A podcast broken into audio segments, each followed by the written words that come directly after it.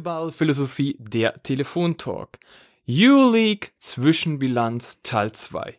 Hier ist wieder der Max und natürlich David an meiner Seite. David, wie geht's dir heute? Hi Max, mir geht's sehr gut. Mir geht's sehr gut. Ich freue mich auf die, den zweiten Teil unserer Euroleague Folgen. Ähm, ja, äh, kann freue mich schon loszulegen. Wie geht's dir? Gut, wie gesagt, ich bin gespannt. Wir hatten ja letzte Woche gesagt, Platz 18 bis Platz 9. Wer schafft es von diesen Teams noch in die Euroleague Playoffs? Und jetzt frage ich mich, wer von den jetzigen acht, wie gut waren die auf der einen Seite und auf den anderen, wer bleibt in den Playoffs und wer sind wirkliche Top-Kandidaten? Wollen wir loslegen? Mm, ja, ja, fangen wir an, fangen wir an. Äh, wir haben ja, wir haben ja ähm, quasi, als wir die, den ersten Teil der Folge aufgenommen haben, also die erste Folge aufgenommen haben, die Euroleague-Tabelle von dem Zeitpunkt genommen und quasi da die Plätze 18 bis 9 gemacht. Jetzt, wo wir denn die zweite Folge aufnehmen, hat sich die, die Tabelle natürlich schon wieder leicht verändert, wie es in der Euroleague immer ist. Immer, immer eine super enge Tabelle. Ähm, aber auch nicht so großartig. Also das Team, was äh, beim ersten, bei der ersten Folge auf Platz 8 noch war, ähm, ist aktuell auf Platz 10, nämlich Olympiakos Piraeus. Äh, die haben auch haben aktuell eine Bilanz von 10 Siegen bei neun Niederlagen und eine Korbdifferenz von minus 6 aktuell. Ähm, aber die sind zum Beispiel nur ähm, einen Sieg entfernt von, von Platz 7, äh, aber haben die schlechtere Korbdifferenz und so weiter. Aber trotzdem, auf jeden Fall äh, Piraeus definitiv mit im Playoff-Kampf drin, aktuell eben auf Platz 10. Ähm, wie, was denkst du über Olympiakos Piraeus und, der, äh, und deren Saison bisher? Die hatten beide, eigentlich waren das so Up and Downs, würde ich mal sagen. Mal wäre es gut, mal wäre es ja nicht so gut. Die letzten Spiele gibt es halt einen Spieler, der die ganze Zeit performt und das ist Lukas. Also der äh, macht irgendwie alles. Ja, der macht Assists, irgendwie elf Stück, so gefühlt im Schnitt. 20. Also läuft über ihn. Ja, die ganze Offense, dazu noch Spanulis. Ein verdammt guter ehemaliger Spieler, der immer noch gut ist, aber nicht mehr so auf seinem Höhepunkt ist. Aber sie kommen in die Spur und das ist, es ist, man denkt manchmal, es ist so eine One-Man-Show, ja, übers Lukas, aber er kreiert einfach alles. Er macht super Pässe. Er, er schafft wirklich seinen, immer Vorteil für seine Mitspieler zu erzeugen und ähm, hinten sind sie relativ gut, sind sie da, aber sie könnten zwingender sein. Aber ich glaube, dass sie von den Möglichkeiten, die sie sehr viel rausgemacht haben. Was denkst du darüber? Ja, ich bin, äh, ich bin bei dir. Also, du hast natürlich schon den, den wichtigsten Mann natürlich genannt mit Lukas. Äh, ich denke allgemein, dass, dass Piraeus ähm, ja, einen, einen Schritt nach vorne gemacht hat diese Saison äh, in, in verschiedenen Bereichen. Also das eine ist, dass, äh, dass der Kader ein Stück weit äh, moderner und flexibler geworden ist. Also ähm, man hat zum Beispiel Lichtblicke aus der vergangenen Saison wie, wie McKissick, äh, Shaquille McKissick behalten. Äh, ein sehr athletischer, vielseitiger Guard. Dann hat man aber dazu dann noch weitere ähm, vielseitige Spieler verpflichtet, wie zum Beispiel einen Hassan Martin, der, finde ich, eine super Saison spielt. Dann hat man auch ähm, zum Beispiel äh, mit Alice zum Beispiel einen Center, der der sehr gute, sehr gute Füße hat, der, äh, der auch ähm, in der Verteidigung ähm, eine Flexibilität mitbringt auf der Center-Position. Dann hat man natürlich auch noch andere vielseitige Spieler behalten, wie, wie ein Papa Nicolau.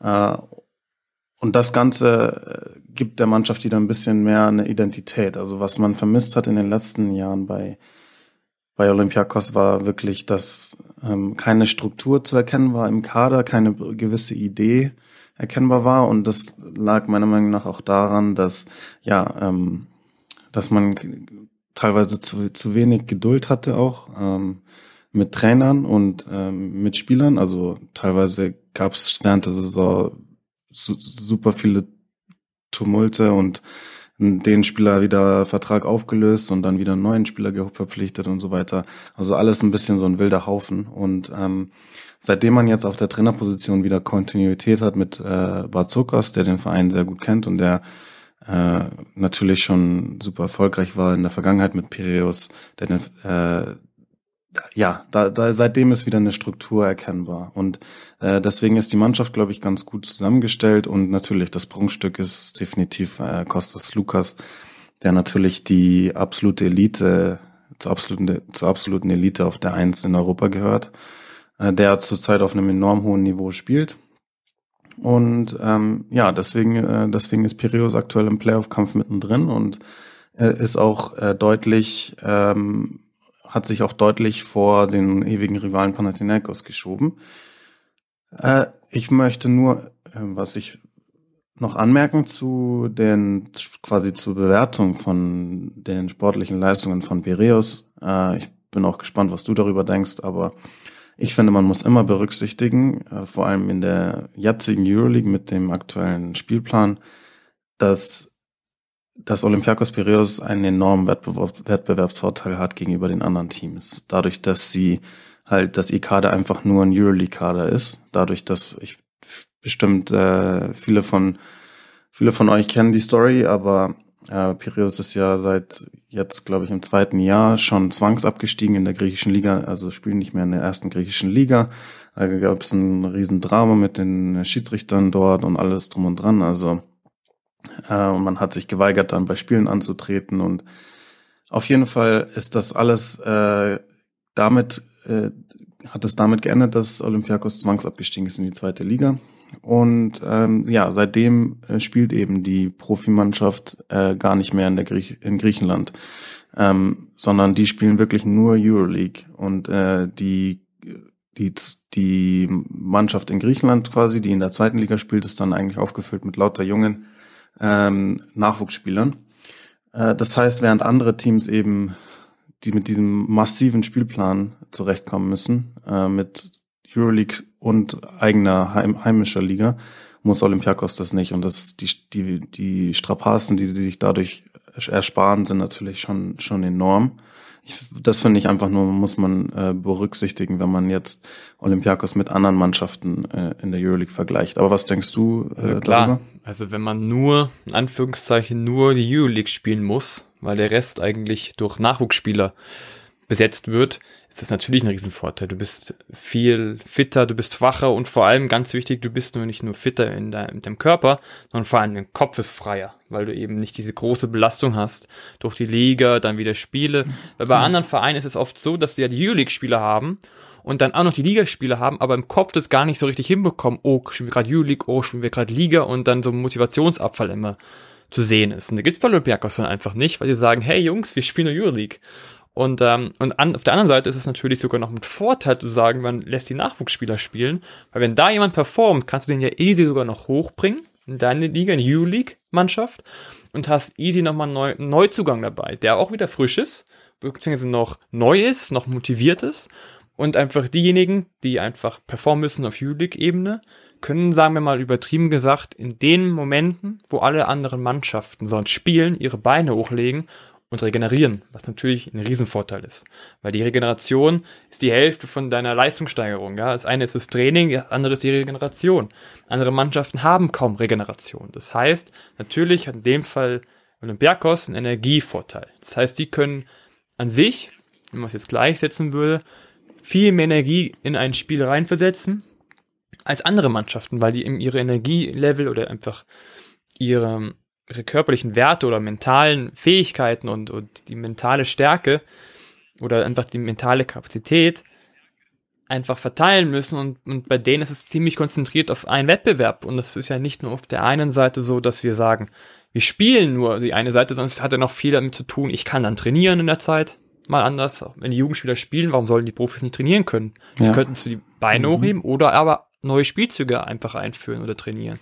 Auf der anderen Seite ist es auch so, dass es für die Trainer ja. deutlich einfacher ist, wenn sie sich nur auf die Euroleague konzentrieren müssen und nicht auf, sagen wir mal, Spitzenspiele in der eigenen Liga, wo es darum geht, einfach oben dran zu bleiben.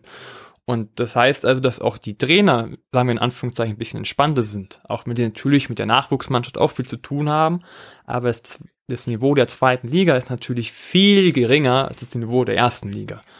Deswegen ist es, wie du schon gesagt hast, ein großer Vorteil. Aber man muss natürlich aus diesem Vorteil auch immer was machen. Ja, ja, da hast du ähm, super wichtige Sachen angesprochen. Äh, das, das eine ist natürlich die geistige Frische, die körperliche Frische mit dem ganzen, mit den ganzen Reisen, die bei ihnen halt viel, wo viel bei ihnen einfach wegfällt, weil sie nur Euroleague spielen. Ähm, und dann, wie du eben auch gesagt hast, basketballerisch ist es halt einfach wirklich ein Vorteil, dass Piraeus den Luxus hat, äh, zu trainieren. Ähm, alle anderen Euroleague-Mannschaften können nicht trainieren, weil sie alle zwei Tage gefühlt ein Spiel haben. Dann kannst du nicht trainieren, dann, dann ist einfach nur Regeneration angesagt. Dann werden die Spieler behandelt, du hast ein bisschen Shootaround, du hast eine, vielleicht eine kurze Video, äh, aber Training gibt's nicht. Training gibt's nicht mehr. Das ist einfach quasi, ähm, die Spiele werden dann auch zum Training, wo du neue Sachen einbaust und alles drum und dran. Und ein Piraeus hat eben den Luxus, wirklich trainieren zu können, an Sachen arbeiten zu können im Training äh, und äh, auch die Gegner, sich viel besser auf die Gegner vorzubereiten, einfach weil sie mehr Zeit haben. Äh, und ähm, ja, wenn du halt nur ein Spiel in der Woche hast, hast natürlich einfach enorm viel Zeit, dich wirklich spezifisch auf den nächsten Gegner vorzubereiten. Und das haben andere Teams eben nicht. Und du sagst, dass man daraus was machen muss. Ähm, Pireo spielt definitiv eine solide Saison, keine Frage. Ähm, aber man muss eben auch, finde ich, immer im Kontext behalten, dass sie wirklich einen Wettbewerbsvorteil gegenüber anderen Teams haben. Aber gut. Äh, machen wir weiter äh, mit der mit der nächsten Mannschaft, die aktuell in der jetzigen Tabelle auf dem achten Platz auf dem achten Platz ist. Äh, das letzten, letztens, als wir die erste Folge gemacht haben, glaube ich, waren sie auf dem siebten Platz, ist äh, Salgiris Kaunas mit einer Bilanz von elf Siegen bei neun Niederlagen und einer Korbdifferenz von plus 46. Äh, und Kaunas ist Kaunas ist eine sehr interessante Mannschaft äh, mit einem neuen Coach und ähm, ja, einer, einer Mannschaft, die ja, finde ich, typischen Kaunas Basketball eigentlich spielt. Äh, es war ja schon die Frage quasi, wie, wie geht es mit Kaunas jetzt weiter, nachdem Jasikevicius eben weg war, der die letzten Jahre bei, bei Kaunas schon wirklich geprägt hat als, als Coach, der ja zu Barcelona gegangen ist, der dann halt zum Beispiel auch, äh, wo dann zum Beispiel man auch wichtige Spieler verloren hat, wie äh, ein Brandon Davis und so weiter. Ähm, aber der neue Trainer ähm, Martin Schiller macht wirklich einen sehr, sehr guten Job. Äh, und man hat sich auch, finde ich, ganz gut gezielt verstärkt, äh, zum Beispiel eben auf der Center-Position mit einem Laverne einen wirklich sehr, sehr ähm, soliden Ersatz gefunden für einen Spieler, der Kaunas eben in der Vergangenheit so geprägt hat, wie eben ein Brandon Davis es getan hat. Natürlich sind es auch unterschiedliche Spieler, aber trotzdem ein, ein Jeffrey Laverne hat immer noch, finde ich, absolut äh, Euroleague-Qualität. Und ähm, ja, insgesamt eine Mannschaft, die, die eben durch, durch äh, harte Verteidigung und durch Team, Team Basketball in der Offensive überzeugt aktuell, die sehr, sehr formstark sind äh, und mit denen definitiv eigentlich zu rechnen sein muss, dass sie es auch in die Playoffs tatsächlich schaffen. Äh, schaffen. Ähm, ja, und äh, wenn man noch hervorheben muss, denke ich, in der aktuellen Saison bei Kaunas als einzelnen Spieler ist, denke ich, Marius Grigonis.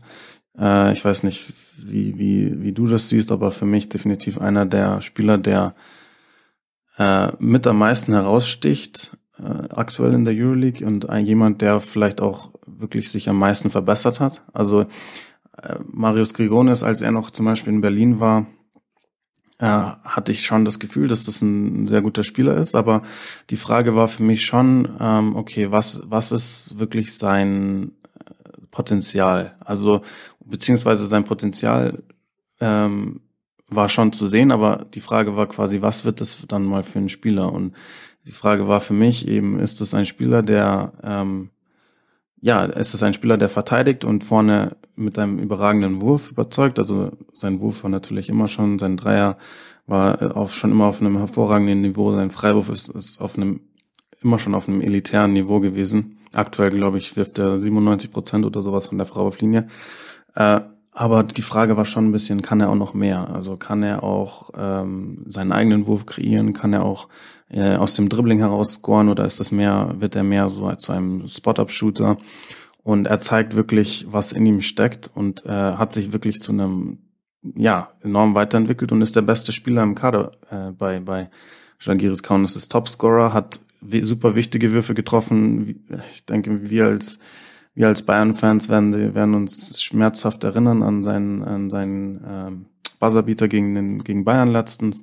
Also wirklich ein enorm wichtiger Spieler, der sich super stark weiterentwickelt hat. Uh, aber ja, das sind so meine ersten Gedanken zu Kaunas. Was, was denkst du? Da gebe ich dir an sich vollkommen recht. Ich würde es noch mit einem Spieler weiter, Walk-Up, weil der einfach gute Steals holt, also gute defensive Leistung bringt oft auch und man einfach die Fingerspitzen dazwischen hat. Aber an sich gebe ich dir vollkommen recht. Ich habe so das Gefühl, dass dieses Team einfach von Martin Schiller einen Plan hat. Also man merkt vorne wie hinten, was passiert, dass da, dass jeder weiß, was eigentlich zu tun ist und es ist immer eklig gegen die zu spielen. Also hinten ist es gut zu, ja immer die ersten Passwege sind komplett zu, das wird auf den Ball gegangen, es ist gute Helpser da, einfach eng. Es ist eng und eklig zu spielen. Und vorne durch viele auch Offscreens und so weiter werden gute, gute Würfe erzeugt, der Ball läuft gut. Also insgesamt einfach ein Team, was einen Plan hat, was vorne wie hinten weiß, was es zu tun hat und ganz wichtig, es hat eine Mentalität. Es ist ein Team, was immer wieder bis zum Ende kämpft. Das ist ähnlich wie, wie später auch noch kommt Zenit St. Petersburg. Aber sie, man hat einfach das Gefühl, egal was passiert, sie machen immer und immer und immer weiter. Es ist egal, wie steht, aber sie wollen einfach alles dafür tun, um ein gutes Ergebnis zu haben. Und ich finde auch, dass sie an sich einen sehr attraktiven Basketball spielen können. Ja, da bin ich voll, voll deiner Meinung. Okay, dann. Ganz kurze Frage. Ähm, als nächstes wäre dann. Glaubst du, sie, sie, oh, ja. sie kommen in die Playoffs? Ja, klar. Okay, ja. Ähm, zu der, zu meinen Playoff-Prognosen ähm, wäre ich sonst dann am Ende gekommen, aber äh, ich weiß es nicht. Also es ist eine super schwierige Frage immer, äh, dann diese Top 8 äh, rauszu rauszufiltern. Ähm, in der aktuellen Form, wenn man sich die Form, die jetzige Form und die Form aus den letzten Wochen anschaut, äh, schaffen sie es definitiv. Äh, die Frage ist, kann sie das Niveau halten oder kommt wieder mal eine Delle in die Saison? Also man hat ja am Anfang hatte man dann, glaube ich, mal ein vier, vier oder fünf Spiele Losing Streak mal drin gehabt. Äh, wenn man das vermeiden kann in, und das aktuelle Niveau halten kann, dann schaffen sie es in die Playoffs. Ich bin mir, ich bin mir nicht so sicher. Also ich, ja, ähm, aktuell, also ich kann mir vorstellen eben, dass Kaunas eins der Teams ist, die vielleicht am Ende die Playoffs ganz, ganz knapp verpassen. Ähm, aber es kann auch sein, dass das ist natürlich, dass ich natürlich falsch liege. Ich sehe halt zum Beispiel, habe vor der Saison ein Valencia zum Beispiel schon vor vor Kaunas eingeschätzt. Und ich bin jemand, der zum Beispiel von Valencia sehr viel hält und der Valencia durchaus in den Playoffs sieht. Äh, Valencia war ein Team, das sehr stark angefangen hat, wo Kaunas noch Probleme hatte und jetzt äh, ein bisschen abgebaut hat und Kaunas hat zugelegt. So, und jetzt aktuell ist Kaunas vor Valencia in der Tabelle, aber die beiden sind sehr eng aneinander mit derselben Bilanz aktuell. Jetzt ist die Frage, wer von diesen beiden Mannschaften, für mich zum Beispiel ist die Frage, wer von diesen beiden Mannschaften schafft es, die Saison besser zu beenden. Und wenn, wenn wir uns die aktuellen Trends anschauen, dann ist Kaunas auf jeden Fall, hat Kaunas die Nase vorne. Mm, aber ich denke eben, dass, äh, dass Valencia noch einiges zu bieten hat, auch in, jetzt in der Rückrunde. Und ähm, würde aktuell bei meinem bei meiner Prognose bleiben, dass Valencia reinkommt äh, und dass Kaunas vielleicht eins der Teams ist, die am Ende die Playoffs ganz knapp verpassen. Aber äh, was denkst du? Ich glaube es auch ähnlich und ich glaube sogar, sie werden es verpassen. Das ist so meine Einschätzung. Sie werden so Platz 9, Platz 10. Also so gerade nicht. Okay. Okay. Ja, ich denke, wir können ja dann am Ende, wenn wir die Teams durchhaben, nochmal beide sagen, wer, wer unsere acht Playoff-Teams am Ende sind, unserer Einschätzung nach. Und dann können wir, dann sind wir quasi on the record und können dann am Ende mal schauen, wie wir äh, tatsächlich abgeschnitten haben, weil ich finde, das ist wirklich eine krass, krass, wenn man die Euroleague-Tabelle durchgeht und äh, quasi dann sich überlegt, wenn man über dieses, dieses Team spricht, ja, kann, sind die vielleicht ein Playoff-Team, dann denkt man sich, ja, die sind eigentlich schon ein Playoff-Team. Und das denkt man sich dann bei 12, 13 Teams. Und dann schaust du danach, oh, scheiße, wir haben ja nur acht Playoff-Plätze so gefühlt. Also die, die, die Konkurrenz in der Euroleague-Tabelle ist schon wirklich enorm. Äh, das ist schon, schon was Besonderes und ähm, ja, im Endeffekt schaffen es nur acht von 18 Teams und äh, das bedeutet, dass jedes, jedes Jahr halt äh, vier, fünf Teams äh, es nicht in die Playoffs schaffen, die eigentlich guten Basketball gespielt haben. Deswegen wird es auf jeden Fall wieder spannend, aber genau, wir können ja am Ende dann nochmal unsere acht Playoff-Picks äh, sagen. Okay, äh, dann machen wir mal weiter mit dem nächsten Team. Das wäre jetzt aktuell äh, auf Platz 6, äh, nämlich Bayern München. Mit einer Bilanz von äh, 12 Siegen bei 8 Niederlagen und einer Korbdifferenz von plus 63. Max, was sagst du zu der bisherigen Euroleague-Saison von, von den Bayern? Also wenn man den Vergleich hat der letzten Euroleague-Saison, muss man einfach nur sagen, wow. Also was insgesamt der Verein für Rückschlüsse gezogen hat oder für Schlüsse gezogen hat. Man hat das Gefühl, da ist jetzt ein K zusammengestellt, der passt zusammen. Erstens das. Zweitens, es ist ein super Trainer da mit Andrea Tincheri. Und drittens, ja, insgesamt die Spielweise passt, es passt zusammen. Also es ist auch ein Team. Man merkt es immer wieder, das ist nur eine Sache, aber man merkt immer wieder, wenn es eng ist oder wenn gute Würfe reingehen, dass die ganze Mannschaft mitgeht. Und das ist so ein Gefühl für mich, wo ich sage, hey, da ist ein wirkliches Team. Das spielt zusammen. Und das merkt man immer wieder in der Defense. Klar, es gibt Möglichkeiten oder es gibt mal einfach mal Situationen, wo Trinkieri komplett ausrastet, weil irgendjemand einen Fehler macht, was öfter mal passiert, muss ich zugeben. Aber insgesamt, das Team kämpft füreinander. Und sie in jedem Interview kann man eigentlich genau das auch widerspiegeln. In jedem Interview, zum Beispiel von einem, für mich, den besten Spieler im Moment jetzt von Bayern ist Jay Reynolds, der im Interview, auch wenn er 30 Punkte gemacht hat, niemals über sich redet, sondern immer nur, ja, wir als Team haben gut gespielt. Ja, als Team war Defense wichtig. Ja, meine Punkte waren okay, aber das ist nicht wichtig. Sondern man merkt, dass der Team ist im Fokus. Das ist die eine Seite. Auf der anderen Seite eben diese eine Kniff, der einfach wunderbar funktioniert, ist die Switching Pick and Roll Defense. Oder insgesamt das Switching insgesamt. Einfach weil der Kader so ausgerüstet ist, dass wir viele gleich große Spieler haben, die nicht wirklich Mismatches erzeugen, wenn sie switchen. Und das ist ein, das merkt man auch, dass wirklich selbst halt die Center wie ein Leon Radosevic oder ein Jay Reynolds einfach wahnsinnig gut ihrem das Switching Defense spielen können. Also sie können sogar die Guards mitnehmen so ein bisschen. Sie müssen ein bisschen absinken, aber auf der anderen Seite, sie können sie übernehmen. Das heißt, es ist ein System, was die ganze Zeit eigentlich funktioniert. Und dazu gibt es noch einen Spieler wie ein Wade Baldwin, der einfach eine fantastische 1 gegen 1 Leistung bringen kann. Es gibt halt die Möglichkeit, was auch oft diskutiert wird. Auf der einen Seite, Wade Baldwin ist fantastisch, wenn es funktioniert. Es gibt aber auch Wade Baldwin, wo er einfach den Kopf hängen lässt. Und wenn das, wenn er das hinbekommt, jetzt der Spieler, jetzt Wade Baldwin, zu sagen, der bleibt A bei sich, der hat immer eine gute Körpersprache und äh, vor allem sein Dreierwurf wird ein bisschen ähm, eine bessere Quote, dann ist insgesamt dieses Team, Bayern-Team, ein verdammt unangenehmes Team für jeden Gegner, weil sie spielen einfach verdammt physisch. Sie lassen mittlerweile auch den guten Ball laufen. Sie finden ihre Spieler, sie finden ihre Spots. Ja, wo, wo kann, kriegen wir einen guten Wurf hin? Aber der, der Flow der Offense ist noch nicht gar nicht so wirklich da. Und da merkt man, da ist noch viel Potenzial nach oben.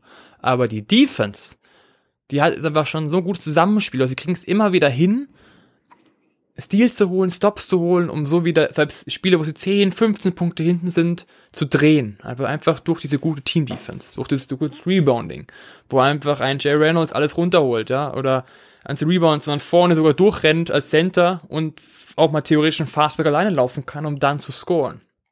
Also, ich würde einfach sagen, es ist eine sehr, sehr gute Performance in der U-League und ich bin echt gespannt, wie es da weitergeht. Was sagst du dazu?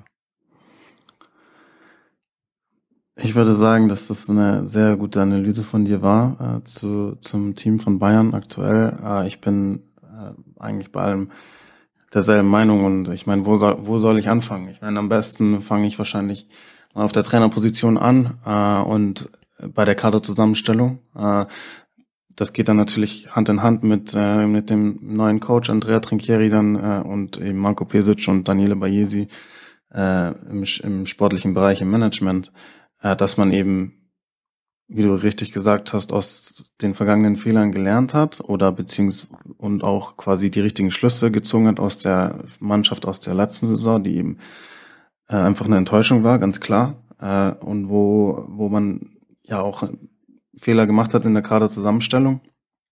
Und ähm, das heißt, das, das hat man adressiert und man hat die richtigen Schlüsse daraus gezogen. Man hat äh, der Mannschaft eine neue Identität gegeben und eine klare Identität gegeben. Äh, das war was zum Beispiel, was einfach eindeutig gefehlt hat letztes Jahr. Äh, es war keine klare Idee zu erkennen, keine klare, ähm, keine klare Handschrift war, war, war erkennbar.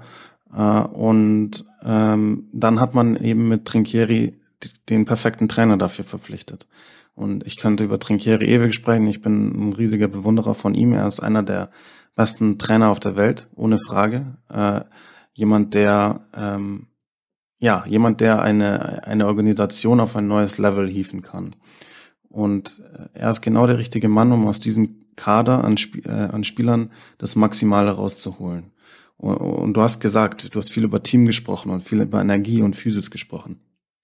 Und das sind, wenn man, wenn man Bayern, Bayerns Saison in drei Worten beschreiben müsste, wären diese Worte wahrscheinlich äh, Energie, Physis und Team. Äh, weil, weil das ist das, was was Trinkieri predigt. Und das ist das, was, was das aktuelle Bayern-Team ausmacht und was das Bayern-Team aus der letzten Saison nicht hatte.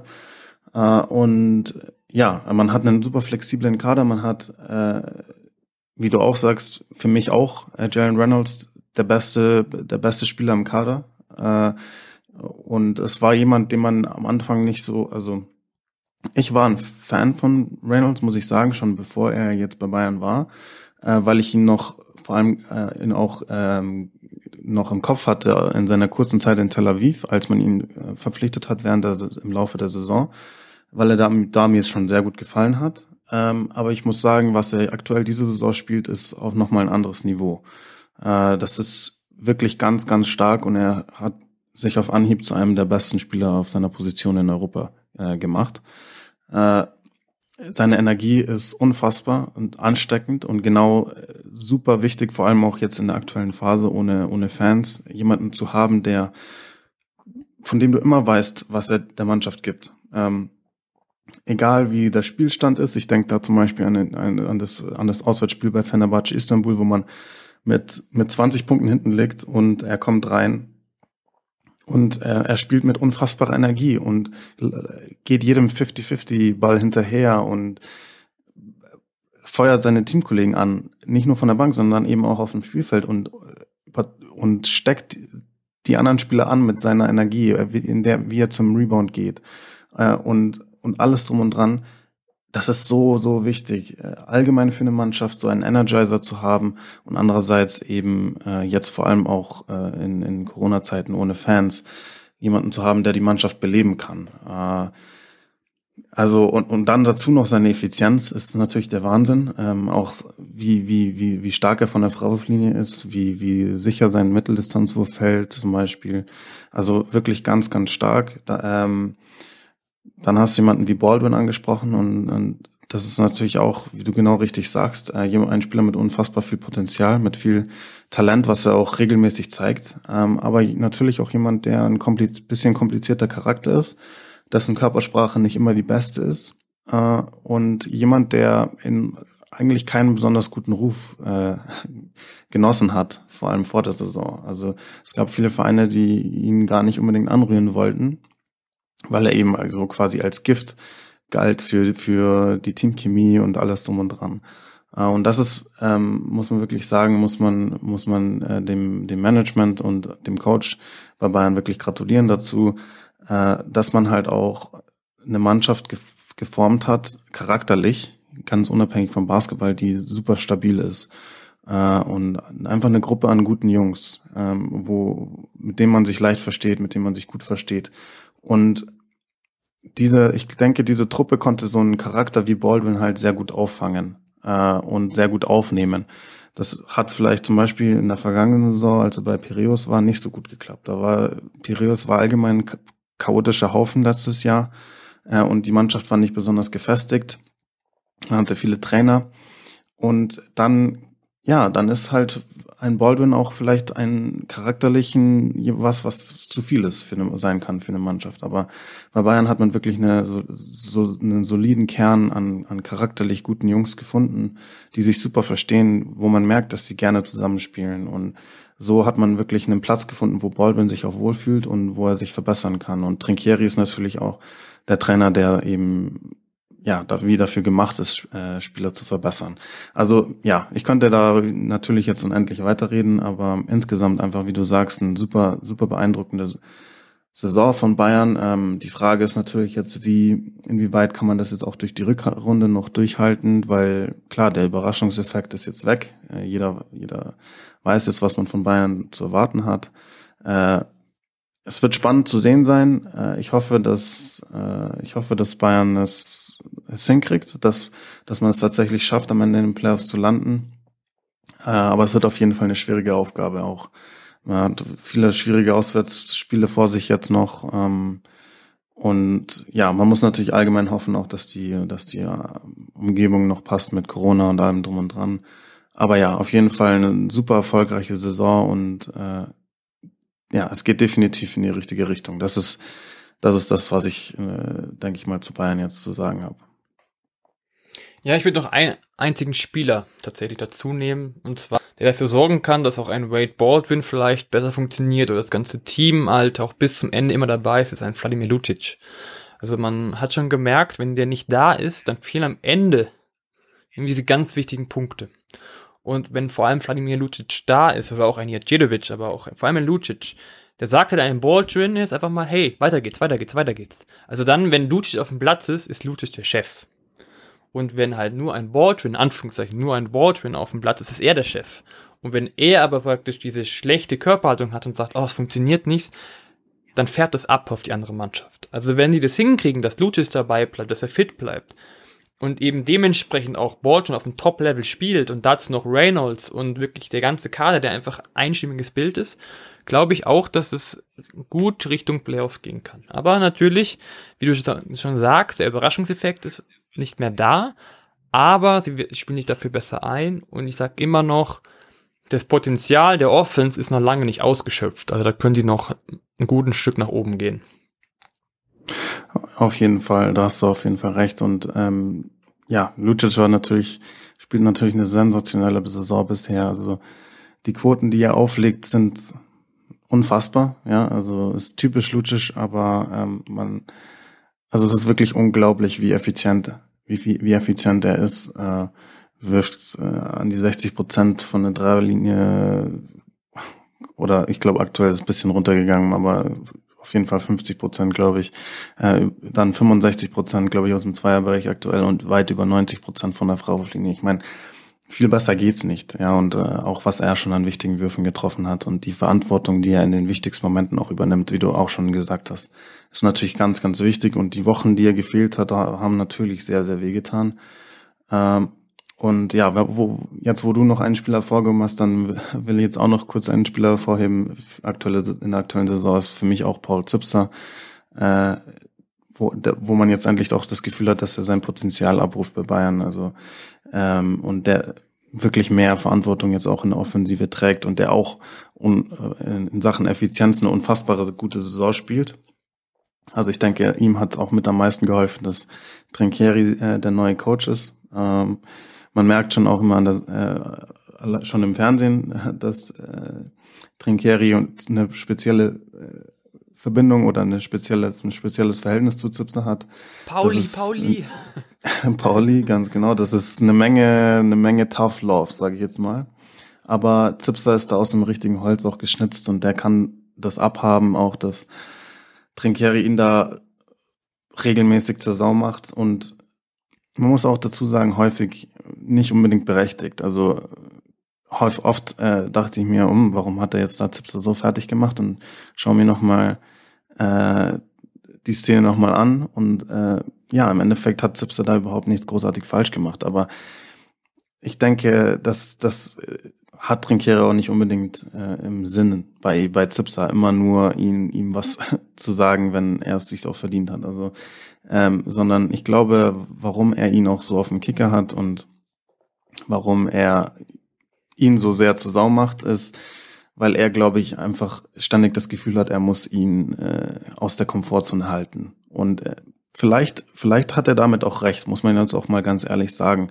Wenn man sich zum Beispiel Zips aus der letzten Saison anschaut, äh, dann hat er sich schon, habe ich das Gefühl gehabt, er hat sich ein bisschen gemütlich gemacht. Äh, war halt, er ist nicht unbedingt, glaube ich, jemand, der anführen will, der äh, irgendwie, ja, ein, ein Leader per, durch seine Worte ist. Äh, ich glaube, das ist einfach nicht, das steckt einfach nicht so in ihm drin. Das ist ja auch nicht so, nicht so schlimm. Er muss, er muss kein, äh, er muss nicht laut sein, er muss nicht äh, ständig irgendwelche äh, Kommandos an Teamkollegen geben und so anführen, aber er muss einfach Verantwortung übernehmen und er muss sein Talent äh, nutzen und äh, bereit sein, da voranzugehen, auch basketballerisch. Und das war einfach nicht so der Fall in der Vergangenheit bei ihm, als seitdem er wieder bei Bayern ist. Und ich glaube, er hat sich da schon manchmal ein bisschen äh, gemütlich gemacht mit seiner und war zu passiv einfach. Und ich denke, Trinkieri will ihn einfach ständig aus der Komfortzone raushalten und will ihn,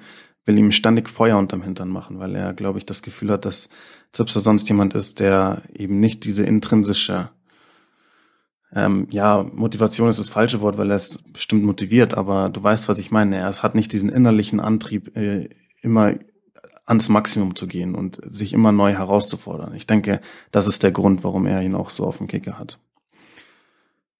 Bist du da ja. einer, einer Meinung? Ja, auf jeden oder? Fall. Okay. Also man könnte auch noch dazu sagen, dass einfach vielleicht auch Zipser noch viel Potenzial hat, was man rauskitzeln könnte. Ja. Das ist auch noch ein Grund ist. Aber klar, also Zipser hat auch so ein bisschen die neue Philosophie in sich, weil er vor der Saison hat mir gesagt, man will auch viel über Athletik machen und viel über Wurf.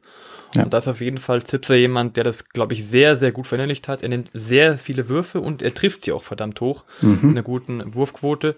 Und er nimmt vor allem auch wichtige Würfe. Ja. Also das, allein nur dieses acht, der acht gegen Barcelona direkt nach der Halbzeit, haben wir schon gesehen, ja. der will auch Verantwortung übernehmen. Aber wie du eben sagst, er braucht es, dass er die ganze Zeit in der Wachstumsphase und nicht in der Komfortzone. Mhm. Ja, und äh, das beson also das die Erleichterung quasi oder das, das Positive an seiner Saison aktuell. Klar, die Quoten sind Wahnsinn, aber quasi, ich bin nicht unbedingt überrascht von seinen Quoten, weil ja, ich denke, jeder weiß, dass Zipser das drauf hat äh, und dass er diese Qualität hat. Aber das, wo, wo ich so froh war, eben diese Saison und was mich so frustriert hat, letzte Saison zum Beispiel, war, dass er, dass er jetzt Würfe nimmt. Er nimmt jetzt die Würfe und ich war so frustriert, weil er ständig Zipser warum, warum willst du diesen Wurf nicht? Warum, warum nimmst du nicht diesen Wurf? Äh, warum bist du nicht, übernimmst du nicht mehr Verantwortung in der Offensive? Und das ist eben dieses, dieses Jahr Gott sei Dank anders und er ist einer der wichtigsten Spieler im Kader dieses, dieser Saison und spielt eine super wichtige Rolle. Ähm, gut, ähm, machen wir weiter, bevor wir noch stundenlang uns weiter über Bayern unterhalten. Äh, mit dem aktuellen fünften Platz, nämlich äh, Armani Mailand mit einer Bilanz von zwölf Siegen bei sieben Niederlagen äh, und einer Korbdifferenz aktuell bei plus 53. Okay, Armani Mailand ist natürlich ein, ein, einer der Playoff-Kandidaten schon vor der Saison gewesen. Äh, man hat im Kader weiter groß aufgestockt. Äh, man hat auf der Trainerposition natürlich eine, eine Legende mit äh, Ettore Messina. Äh, also ich denke mal, keine Überraschung, dass sie äh, aktuell da stehen, wo sie stehen. Äh, die Saison war, denke ich, ein bisschen ein Auf und Ab. Äh, man hatte auch komplizierte Momente dabei mit, mit Corona und äh, ja, Teile des Kaders, die eben nicht zur Verfügung standen. Aber äh, nachdem man quasi eine lange Zeit am Anfang der Saison ein bisschen unter den Möglichkeiten gespielt hat und auch ein bisschen, also und nicht in den Playoff-Plätzen war, habe hab ich jetzt so das Gefühl, die Mannschaft findet immer mehr zu sich und äh, wird immer stärker. Äh, und das sieht man auch an den letzten Resultaten, also teilweise wirklich beeindruckende Siege, wie auch letztens der Sieg in Madrid. Äh, und rein vom Kader her natürlich absolute Top-Qualität äh, mit, mit Spielern wie Kyle Heinz, mit Delaney, mit Rodriguez, mit Panther und lauter solchen Spielern, da hast du natürlich Qualität ohne Ende. Äh, und ja, jetzt sieht man langsam eben das wirkliche Potenzial, was in diesem Kader steckt. Und äh, für mich keine Frage, dass, dass Mailand äh, in, in, in die Playoffs gehört und am Ende auch in den Playoffs landen wird. Was, was denkst du? Sehr ähnlich. Also ich habe auch so das Gefühl, dass so ein bisschen die Spurs-Philosophie jetzt einfach beim Milano dabei ist. Ja, dieses Ball laufen lassen, ähm, gute Situation finden. Klar, der Dreier ist noch mehr da, als er bei den Spurs im Moment ist, aber auch das zum Korb ziehen, den Ball laufen lassen, attraktiv spielen, trotzdem gute Defense zu haben und das Ganze halt zu lösen, auch wieder als Team. Man merkt auch, dass sie immer mehr als ein Team fungieren und eben nicht mehr nur die Einzelspieler im Vordergrund stehen. Und insgesamt fügt sich das. Die Frage ist halt so, ähm, ist diese Energie da? Insgesamt, also sie sind an sich super tolle Spieler. Manchmal habe ich so das Gefühl, da könnte noch mehr gehen, wenn Zuschauer da wären. Ja, also dass, dass da ein bisschen die extrinsische Motivation vielleicht ein bisschen fehlt. Und die Tore Messina, die nicht, nicht so halt bringt, wie zum Beispiel ein Trinkieri. Und ähm, aber klar, die sind ein super Team, die spielen super Basketball. Sie haben diese Up and Downs, sind, glaube ich, auch ein guter Playoff-Kandidat. Die Frage ist halt, kriegen sie es hin, um abzubleiben oder mehr in diese Down-Phase wieder zu kommen? Ja, ja, äh, ich denke, also Mailand ist ja ein bisschen ähnlich wie, wie, wie bei Kaunas auch vom Verlauf der Saison, dass beide, beide Mannschaften zum Beispiel gerade in einer sehr guten Verfassung sind, aber ich glaube eben, dass Mailand äh, auch wirklich die Qualität hat, diese aktuelle Form auch zu halten und eine sehr, sehr gute Rückrunde zu spielen, äh, wo ich mir eben zum Beispiel bei Kaunas eben nicht so sicher bin. Äh, deswegen, genau, sehe ich sie definitiv in den Playoffs und äh, natürlich von der, von der Qualität her ein absoluter Top-Kader und jemand, der auch in den Playoffs dann äh, eine Rolle spielen kann, wirklich auch ein, äh, vielleicht im Final Four landen kann. Aber gut. Ähm, dann auf dem vierten Platz eine sehr interessante Mannschaft mit Zenit St. Petersburg. Und da bin ich auch gespannt, was du zu denen zu sagen hast. Äh, Bilanz zwölf Siege bei sechs Niederlagen äh, ähm, und eine Korbdifferenz von plus 70. Was sagst du über die Saison von Zenit St. Petersburg? Man hat immer so das Gefühl, sie laufen ein bisschen unter dem Radar. Also ich habe oft so das Gefühl, dass man Zenit St. Petersburg so ein bisschen unterschätzt und das aber auch im Verlauf des Spiels so ein bisschen wiedergespiegelt wird. Sie haben oft Spiele, wo sie an sich nicht so performen, aber hinten raus immer kommen und sie nie aufgeben. Aber sie oft irgendwie so vor sich hin tapsen so ein bisschen, aber irgendwann hinten raus nochmal alles geben und auf jeden Fall so ein Spiel drehen. Da gibt es einfach dann so Spieler wie ein Hol Justin Hollins, der die ganze Zeit nichts getroffen hat, dann auf einmal alles trifft, oder ein Billy Barron, ja, der auf einmal die ganz wilden Dinger trifft. Insgesamt aber eine gute Defense. Sie haben mit Gudreitis einen, der langsam zu seiner Form findet, der auch ein guter Pick-and-Roll-Spieler geworden ist, der, der gute Präsenz im Korb hat.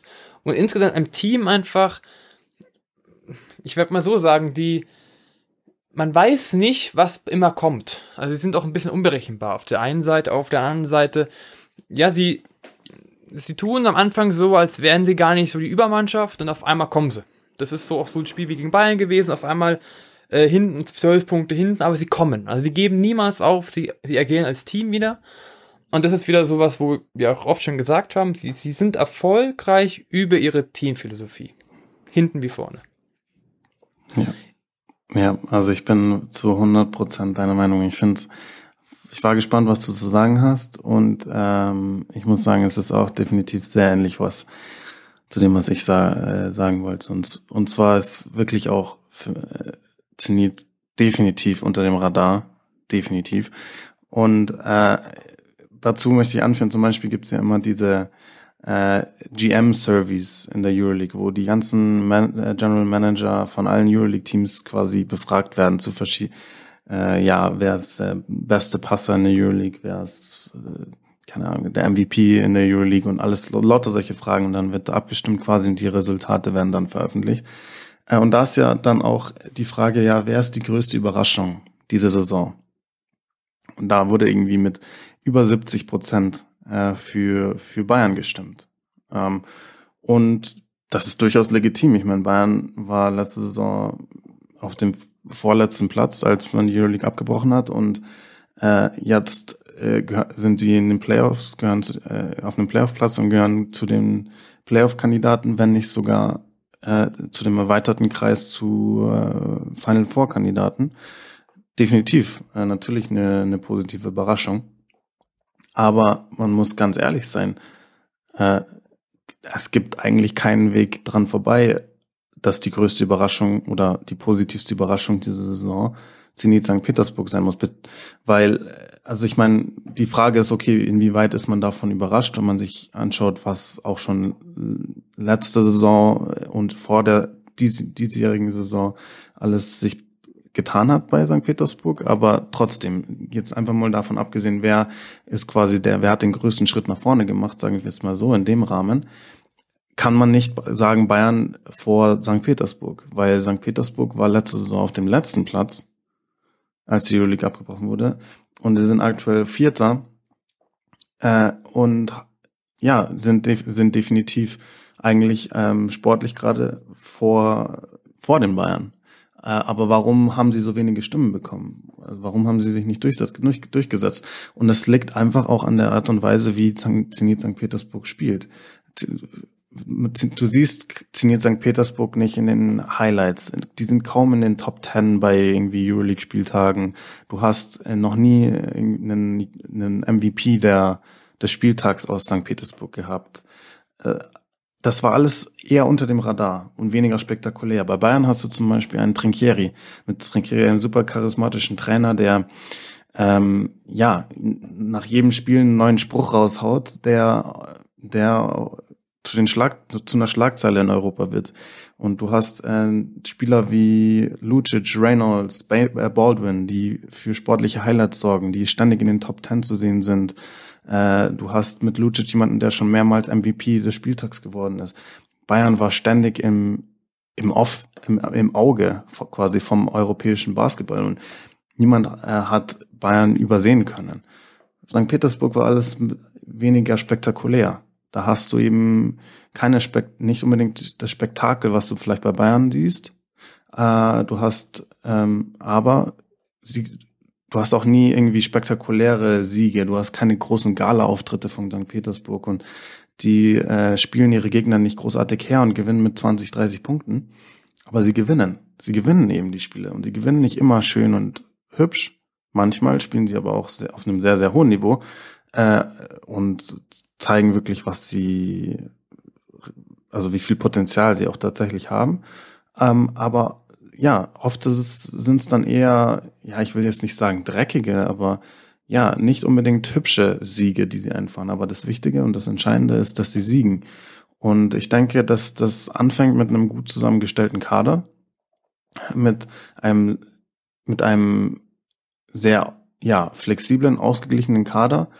Ähm, natürlich das Prunkstück des Kaders sind, sind schon äh, die Guards, denke ich, mit, mit Casey Rivers, mit Billy Barron, mit Hollins, äh, mit Ponitka hat man da schon wirklich starke Spieler.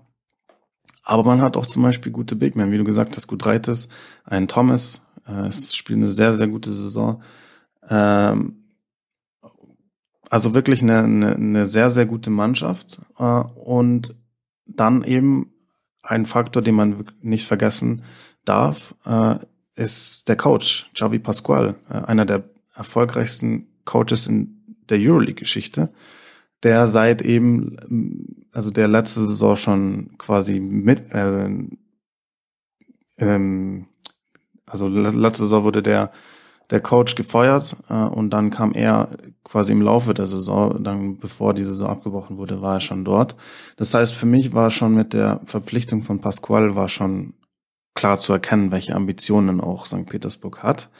Und man muss sagen, er und das Management, man kann ihnen nur gratulieren, auch zu der Mannschaft, die sie zusammengestellt haben. Und dann hat eben Pasquale es auch geschafft, dieser Mannschaft eben ein bisschen dieses Win, äh, dieses äh, Winner-Gen, sage ich mal, einzuimpfen. Und äh, man sieht es auch zum Beispiel, dass St. Petersburg das, das auswärtsstärkste Team in der Euroleague ist.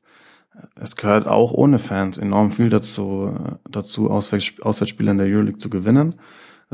Da brauchst du große mentale Qualität, du brauchst basketballerische Qualität und du brauchst vor allem auch Konstanz über ein Spiel hinweg, was du zeigen musst, weil sonst gewinnst du auswärts nichts. Und ich denke, dass, ähm, dass da Pasqual viel, viel geleistet hat. Und St. Petersburg ist definitiv, ähm, sehe ich definitiv in den Playoffs und auch, wie du richtig gesagt hast, äh, das unterschätzteste Team, denke ich mal, in der Euroleague, ohne Zweifel. Gut. Hast du sonst noch ich was glaub, zu St. Petersburg? oder? hinzufügen. Das ist ja gerade das, sie laufen unter dem Radar und die, sie gewinnen halt als Team das ist das, was man sich, glaube ich, merken kann. Es, es muss ja nicht immer über Highlights gehen, sondern es muss zusammen genau. funktionieren. Und das ist eben das, was ja. Zenit fantastisch macht. Und vor allem mhm. auch immer dieses hinten raus noch gewinnen. Immer noch hinten raus minus 10 auf plus 2 zu stellen. Das ja. zeigt eben auch, dass sie immer dabei bleiben. Sie wollen immer eins, sie wollen am Ende das Spiel gewinnen und nicht im dritten Viertel gewinnen. Und das ist was, was, wo man sagen, sag ich mal, sieht, das ist ein Team, das nicht für Highlights spielt, sondern eben dafür spielt, Spiele zu gewinnen. Ja, und ein Punkt fällt mir jetzt gerade noch ein, äh, weil, weil wir, also zum Beispiel, wenn wir uns ein äh, Team wie Zenit anschauen, Zenit war mit das Team, was am meisten Pech hatte zu Beginn der Saison mit Corona. Da war ja, da ging gar nichts. Äh, und man sieht es immer noch, auch jetzt bei den aktuellen Standings. Äh, sie haben eine Bilanz von 12-6 äh, und haben eigentlich zwei Spiele weniger absolviert als alle anderen Teams. Also man ist immer noch dabei, quasi aufzuholen, wenn man am Anfang der Saison eben Spiele abgesagt und verschoben werden mussten. Das heißt, es war eine super, super schwierige Situation, die sie auch zu meistern hatten. Äh, sowohl physisch als auch mental. Sich so in eine Saison zurück reinzukämpfen und wirklich auf so einem Niveau zu spielen, dass du jetzt bei, bei 12-6 auf dem vierten Platz stehst, das ist, das zeigt schon enorme Qualität. Und wir haben andere Teams gesehen, wie in Kim Ki, äh, die komplett das hat natürlich andere Gründe auch, aber die auch nach diesem Corona-Chaos am Anfang der Saison äh, komplett in ihre Einzelteile zerfallen sind. Äh, und dass bei Zenit das so eine Einheit geblieben ist, die mit so einer Konstanz ähm, performen und äh, die es an diesem Punkt äh, geschafft haben, dass da muss man wirklich, kann man nur den Hut ziehen und kann ähm, der ganzen Mannschaft und äh, dem Coaching-Staff nur gratulieren zu dieser, zu dieser Leistung. Aber gut, dann machen wir weiter mit äh, dem dritten Platz, Real Madrid. Bilanz 13,7 und eine Korbdifferenz von plus 72. Ähm, okay, Real Madrid ist Real Madrid. Äh, Real Madrid hat immer eine unfassbare Qualität. Äh, man hat einen der besten Trainer in Europa mit Pablo Lasso. Äh, ganz, ganz klar. Und Madrid ist immer ein Kandidat fürs Final Four ohne Frage, oder beziehungsweise es wäre ein, ein Schocker, wenn Real Madrid nicht im Final Four landet, jedes Jahr. Genauso ist es dieses Jahr auch. Ähm, und deswegen, man sieht einfach nur die, man sieht die gewohnte Klasse von Real Madrid, sowohl defensiv als auch offensiv, finde ich. Ähm, man, und aber man muss dazu sagen natürlich, dass man jetzt äh, in dieser Saison auch eine schwierige Phase jetzt gerade aktuell hat und auch die letzten Woche, Wochen hatten, hatten ähm, nämlich, dass man eben mit dem Abgang von Campazzo klarkommen muss, äh, der natürlich ein unfassbares Niveau äh, gezeigt hat für Real Madrid auf der Eins. Und das kann man eben natürlich so jemanden, so einen Spieler, so einen Ausnahmespieler kann man natürlich nicht im Eins zu Eins irgendwie ersetzen. Das, das ist natürlich klar. Und Deswegen ist, hat Madrid natürlich schon an Qualität verloren in, durch den Abgang von Campazzo. Jetzt muss man das auf der Eins lösen mit, äh, mit verschiedenen Spielern. Also vor allem muss natürlich dein Laprovitola jetzt mehr leisten. Äh, ähm, ich bin, ich bin schon, schon lange ein Fan eigentlich von Laprovitola. Äh, hatten ja bei äh, äh, Badalona eine, eine super äh, Saison gespielt gehabt, wurde MVP der, der ACB, ist dann zu Real gekommen und man muss schon sagen, dass er ein bisschen enttäuscht hat in seiner ersten Saison und dann auch keine besonders große Rolle gespielt hat äh, und der auch vor der Saison unglücklich war und es hieß, er will weggehen und, und so und der dann doch irgendwie zum, zum, Bleib, zum Bleiben überzeugt werden konnte. Ähm, ja, aber also ich meine, er, er muss jetzt liefern. Äh, und das ist die Situation jetzt, wo Campazzo weg ist. Jetzt ist seine Chance zu zeigen, dass, dass er es verdient, bei Real Madrid zu spielen und dass er eben diese Qualität besitzt. Äh, und ähm, ja, bisher ist es ein Auf und Ab mit ihm, muss man ganz klar sagen. Und er muss noch auf, einem höher, auf ein höheres Niveau kommen, keine Frage. Also da merkt man schon einen Verlust an Qualität. Man hat zum Beispiel halt auch sieht man, dass viel vom Ballvertrag jetzt aktuell auch von Nabalde zum Beispiel gelöst wird, der ja ein Forward ist, äh, Gott sei Dank eben für Real Madrid ein sehr flexibler Forward, ähm, aber trotzdem eigentlich nicht natürlich gemacht für den Ballvertrag. Deswegen, das ist schon eine gewisse Schwächung. Dann kommt natürlich die schwere Verletzung von Randolph dazu, die sehr, sehr weh tut, der jetzt die ganze, eine ganze Saison ausfällt. Das heißt, man musste schon quasi, ja, diese, diese, diese Abgänge und Verluste muss man verkraften und muss man irgendwie kompensieren. Und die Frage ist quasi, kann, kann man das, kann Real das wirklich schaffen, um sich nach ganz vorne durchzusetzen? Also kann Real Madrid äh, ohne Campazzo und ohne Randolph die Euroleague gewinnen? Da bin ich mir aktuell nicht so sicher. Ich sehe dann schon andere Teams leicht vorne aber natürlich absoluter Final Four Kandidat und wieder einen exzellenten Basketball, der da gezeigt wird. Ich kann ehrlich gesagt nicht so viel hinzufügen. Eigentlich, wie du schon vorher gesagt hast, ähm, man kann es wirklich zusammenfassen mit Real Madrid ist einfach Real Madrid.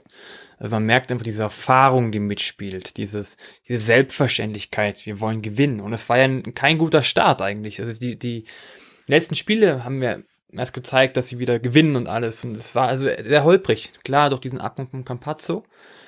Aber man hat einfach super Spieler noch im Kader, wie ein, ein Tompkins, der gefühlt alles trifft. Ähm, ein Juli, der die wildesten Dreier trifft noch ganz am Ende, auf drei Meter der, der Dreierlinie. Aber natürlich, wie du auch sagst, es, es ist eigentlich eine ähnliche Spielweise wie die letzten Jahre. Der Ball läuft gut, eine gute Defense. Aber ich sag mal so, man spürt so ein bisschen eine gewisse Abhängigkeit von Tavares.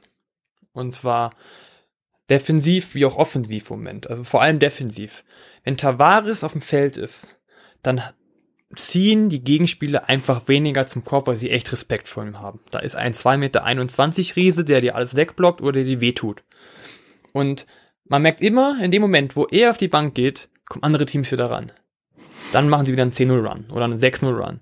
Und es ist auch so, dass mittlerweile auch ein, ein Tavares auch vorne deutlich mehr scored. Aus seinem Pick and Roll oder einfach, weil er oben angespielt wird. Also er wird viel mehr ins Spiel reingezogen und deswegen als Tavares finde ich ist ein sehr wichtiger Spieler, der sich nicht verletzen darf. Also sonst könnte es deutlich nach hinten losgehen, weil einfach Tavares ist das Herzstück der Defensive, wenn man das, wenn ich das so sagen würde.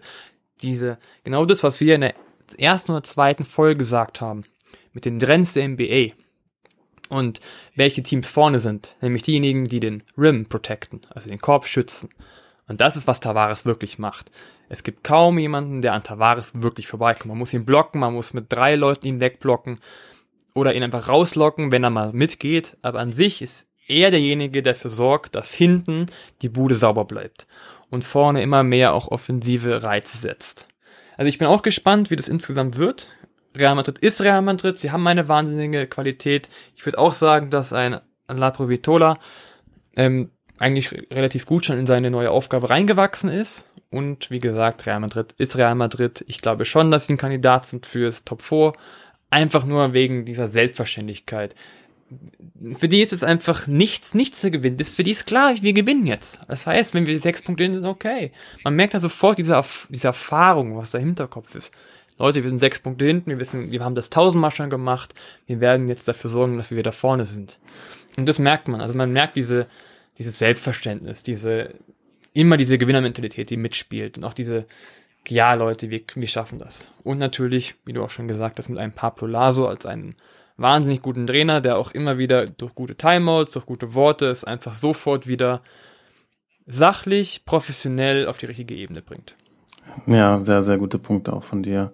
Mit Tavares ähm, hast du auch absolut recht. Ist natürlich der Schlüsselspieler aktuell jetzt bei, bei Madrid. Ähm, defensiv natürlich ein Anker. Das ist un unglaublich. Äh, und keine Frage, dass er ähm, der dominanteste und äh, beste Verteidiger in der Euroleague ist. Ähm, weil, warum sage ich der beste Verteidiger? Weil ich meine, es gibt unglaublich viele gute Verteidiger in der Euroleague, aber der Beste sage ich deswegen, weil niemand so einen defensiv so einen Impact hat, äh, wie, wie ein Tavares es eben hat. Genau aus den Gründen, die du auch genannt hast. Seine, seine Präsenz äh, und seine Qualität als, ähm, als Shotblocker ist einfach, ja, gibt's, gibt's nicht auf diesem Niveau anders als ihn in Europa.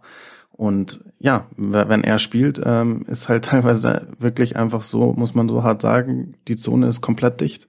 Der Gegner hat keine, keine Möglichkeit in der Zone zu scoren und äh, er, er limitiert eigenhändig teilweise die, die gegnerische Offensive. Und wie du auch richtig gesagt hast, offensiv übernimmt er auch mehr und mehr Verantwortung.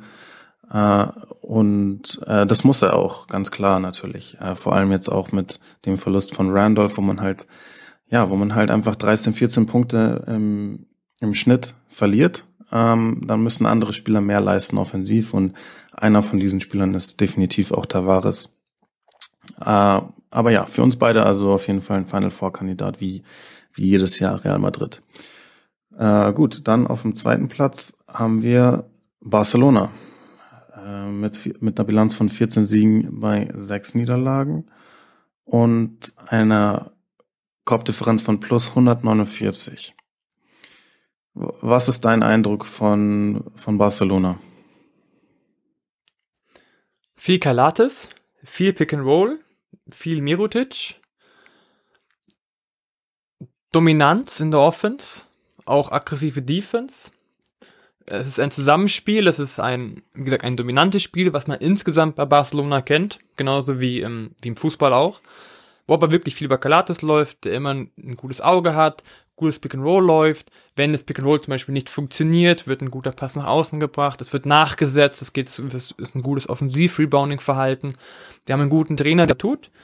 Ähm, an sich ist Barcelona wahnsinnig gut, wahnsinnig stabil. Mir persönlich, ich sage noch ein bisschen mehr Potenzial, weil was mir überhaupt nicht gefällt, ist zum Beispiel die Transition Offense. Die ist nämlich eigentlich kaum vorhanden, weil sie halt immer in ihre strukturiertes Halfcourt Setplay kommen wollen und eigentlich das, den Fastbreak auch oft komplett verweigern. Also sagen, nee Leute, gebt den Ball wieder zu Galates, wir gehen wieder ein bisschen runter, wir machen es wieder ruhig.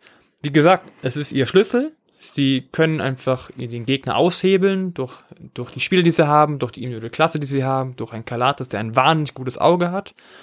Aber ich finde eben, ähm, dass Barcelona noch Potenzial nach oben hat. Vor allem eben in Transition, Offense, vor allem in Fast Break. Also sie haben die Möglichkeiten, sind ja keine langsamen Spieler da, sondern auch alle, die Top äh, Tempo haben und die haben an sich auch eine super Erfahrung. Also warum sollen sie nicht noch in das Fast Break Verhalten gehen? Und da finde ich, ist noch ein bisschen Luft nach oben. Ja, gute Punkte auf jeden Fall. Also klar, Barcelona, ähm, eine super dominante Mannschaft. Äh, du hast auch schon natürlich Schlüsselspieler vorgehoben. Ähm, klar, mit Nikolates den besten Point Guard in Europa äh, in, in den eigenen Reihen, äh, den besten Pick and Roll Spieler in den eigenen Reihen natürlich äh, ist dann spielt dann natürlich auch das Pick and Roll eine sehr große Rolle in in der Offense ähm, und natürlich Verteidigung. Verteidigung ist auf einem enorm hohen Niveau. Man ist äh, man ist die beste Verteidigung in, in, in der Euroleague. Äh, man kassiert die wenigsten Punkte pro Spiel. Äh, und ja, das ist, das ist natürlich schon mal super entscheidend, äh, um, um, um Spiele zu gewinnen, äh, dass du, dass du defensiv einfach auf einem Top-Niveau bist und das ist Barcelona absolut. Äh, Team Defense ist auf einem enorm hohen Niveau, die Aggressivität in der Verteidigung ist auf einem super hohen Niveau. Die, ja, es ist einfach super, super ekelhaft, gegen Barcelona zu spielen. Was du sagst mit, mit Transition Offense, bin ich ganz bei dir. Ähm, Barcelona ist, ein, ist eine Mannschaft, die eher eine langsamere Pace hat. Da würde ich mir auch mehr wünschen. Vor allem, wenn man sich anschaut, was zum Beispiel ein Spieler wie Kalates für Potenzial hat in, in Transition-Situationen, was wir auch aus Athen zum Beispiel noch kennen, was er da teilweise angestellt hat mit mit schnellen athletischen Spielern wie äh, damals einem Gist noch oder jetzt äh, mit einem oder mit, mit einem Antetokounmpo, wie es damals war mit Tanas, äh, Thanasis Antetokounmpo etc. Ähm, er ist natürlich ein, ein Magier mit, mit dem Basketball und ähm, kann in, in Transition-Situationen seine Qualität komplett ausleben und das fehlt definitiv noch ein bisschen. Ähm, und ich muss auch sagen, also Jasekiewicz ist natürlich ein absoluter Top-Trainer. Ähm, und ähm, aber ich, ich finde, also, und das ist nicht unbedingt so negativ gemeint. Ähm, er, ich finde, er baut auch bei Barcelona weiter auf dem auf, was, äh, was äh, Svetislav Pesic ihm hinterlassen hat bei Barcelona. Äh, an, an, an Spielidee auch, äh, dass man, dass man schon auch sehr inside-lastig ist. Also der Ball geht sehr, sehr gerne und viel, auch in den, in den Post. Äh, ähm, und was natürlich auch ein absolut legitim ist, wenn du Spieler hast, wie eben äh, ein Mirotic oder halt auch physische Spieler wie, wie Smits oder Pustovoy ähm, etc. Äh, aber ich finde manchmal, ähm, dass, dass, dass Barcelona ein bisschen ist mir manchmal ist mir Barcelona ein bisschen zu eindimensional offensiv.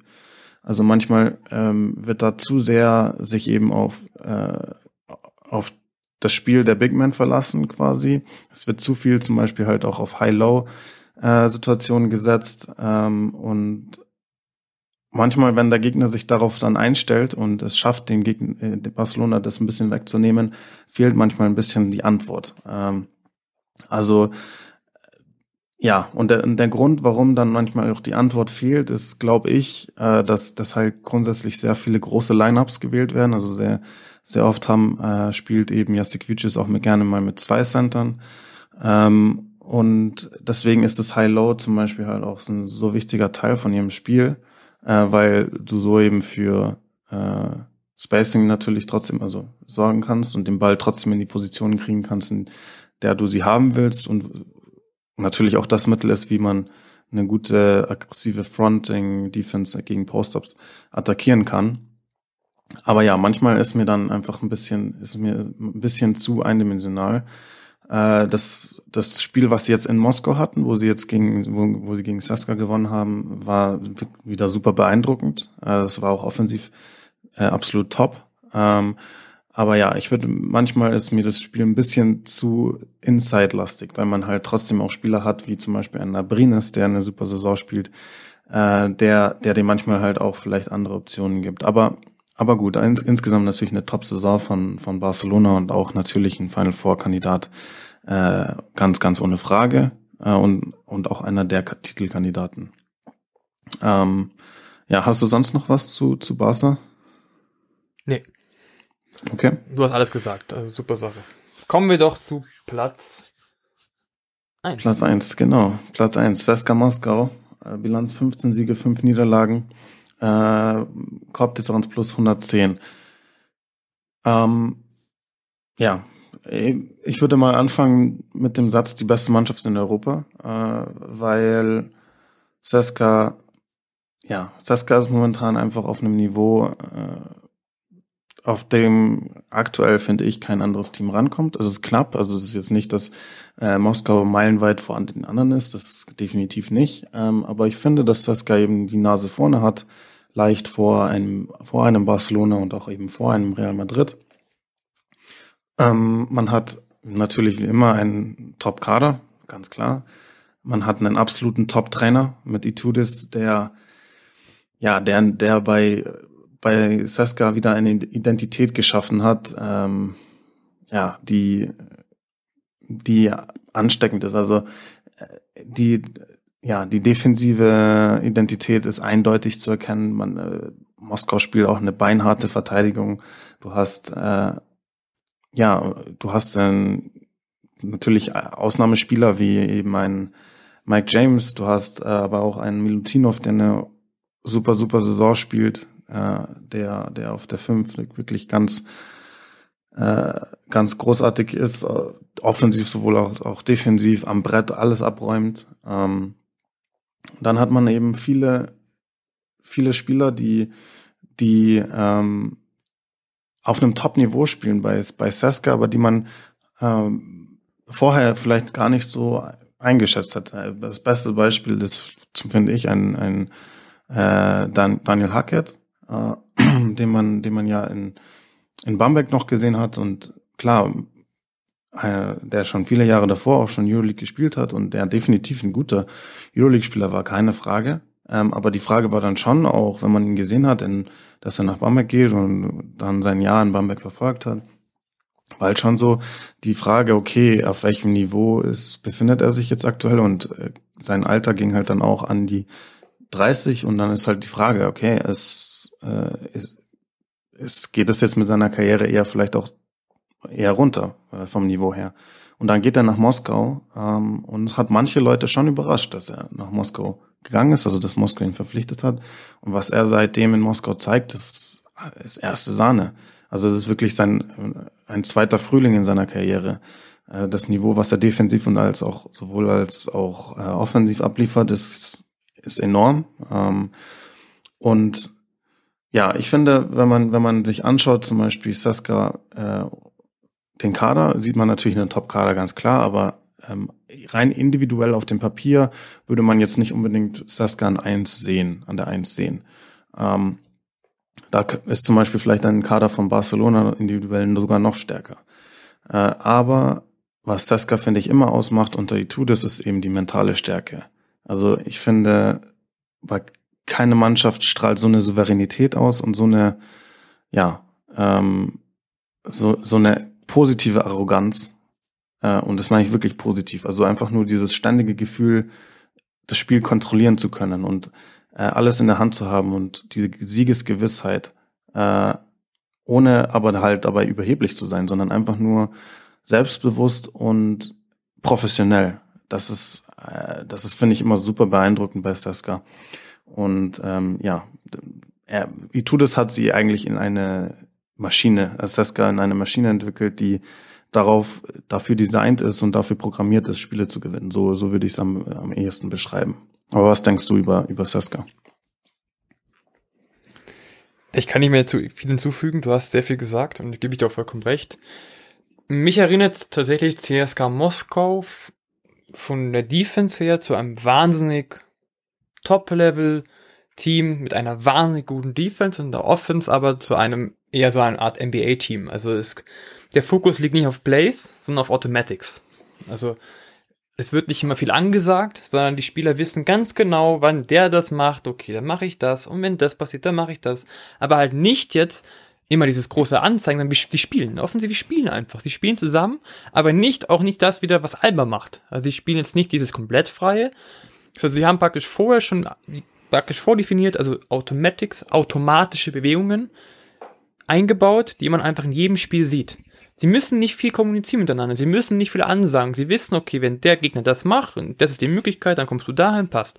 Aber das heißt, sie können diesen Spielfluss direkt generieren und wenn das mal nicht funktionieren sollte, haben sie immer noch Mike James, den am besten im Flug nach hinten, er fliegt fast über die Bande, noch den Dreier reinballert zum 91-90. So könnt, finde ich, kann man so ein bisschen CSK Moskau zusammenfassen und genauso wie du gesagt hast, der Trainer hat es einfach geschafft, aus den Gewinner Monster zu machen und äh, deswegen es ist sehr schwer, sie zu schlagen und es kommt noch eine andere Sache dazu. Sie haben auch Publikum zu Hause, was ihnen natürlich auch hilft. Und ja, pusht. guter Punkt. Ja. Also sie haben, sie haben nicht die klassischen Bedingungen, Corona-Bedingungen. Das heißt, dass sie alle, die ganze Energie nur über sich erzeugen müssen, sondern sie haben immer in jedem Heimspiel eine extrinsische Motivation von den Zuschauern. Es versteht kein Mensch, warum das so ist, aber es ist so und die Zuschauer pushen natürlich weiter und das hilft aber natürlich auch noch diese Gewinnermentalität zu fördern, weil sie irgendwo auch wissen, für wen sie spielen. Das hilft auch oft, dass du nicht nur spielst in der Halle, sondern du, du hast diese Stimmung, die da ist und dann ist es für jeden Spieler auch einfacher zu zeigen, was man kann, weil man halt so direkt die Anerkennung bekommt von den Zuschauern. Und diese Euphorie tragen sie einfach in jedes andere Auswärtsspiel mit. Und man merkt einfach, dass es eine wahnsinnig eingeschworene Mannschaft ist, wo an sich alles zusammenpasst. Ja, ich bin bei dir auf jeden Fall. Ähm, ja, eine, eine, eine ganz, ganz starke, ganz starke Truppe. Ist auch interessant, was du gesagt hast, auch mit den Fans. Das ist definitiv auch, äh, auch richtig. Äh, es dass das aktuell ein Vorteil ist, dass man da wirklich viele, viele Zuschauer da hat. Ähm, ja, auf jeden Fall wird es sehr spannend sein, wie sich die Rückrunde weiterentwickelt. Ähm, und wer es dann am Ende auch in die Playoffs schafft. Ich würde sagen, wir, wir können ja damit jetzt abschließen mit unseren Playoff-Tipps, äh, welche Teams jetzt tatsächlich in die Playoffs, was wir erwarten, welche Teams tatsächlich in die Playoffs kommen werden, wer, wer die acht sind, die, die glücklichen acht die es am Ende schaffen werden. Ähm, da. Das fang du okay, doch an, deine Top an. Okay.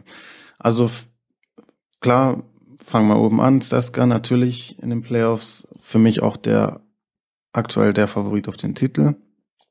Dann Barcelona natürlich, äh, Real Madrid, die drei besten Mannschaften eben in der Euroleague. Ähm, dann aktuell Zenit St. Petersburg auf vier. Ich sehe sie auch definitiv in den Playoffs. Also ich weiß nicht, an welchem Platz sie im Endeffekt landen werden.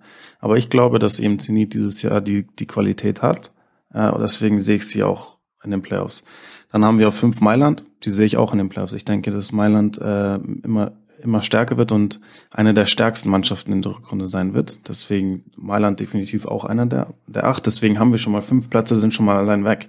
Also da sieht man schon, wie viele gute Mannschaften da dann auch zu, auf der Strecke bleiben werden. Äh, Sechster Bayern München. Ähm, ist schwierig zu sagen. Ist wirklich schwierig zu sagen. Ähm, mein Kopf sagt, es ist definitiv möglich, natürlich, aber es wird schwierig. Mein Herz sagt, ähm, ja, es, sie kommen, sie packen das, sie packen das auf jeden Fall. Äh, und ja, ich bin natürlich ein äh, großer Fan von Bayern München, das verheimliche ich nicht, deswegen gehe ich mal mit meinem Herzen mit und sage, das packen sie, auch wenn es natürlich nicht einfach wird, aber ich denke, sie können auch die nötigen Spiele noch holen in der Rückrunde, um sich ähm, knapp am Ende durchzusetzen und auch einen der verbleibenden Playoff-Plätze zu, zu kriegen. Welchen Playoff-Platz ist natürlich super schwierig zu sagen, ähm, aber ähm, ich denke, irgendwas zwischen acht und sechs ähm, kann Bayern auf jeden Fall schaffen.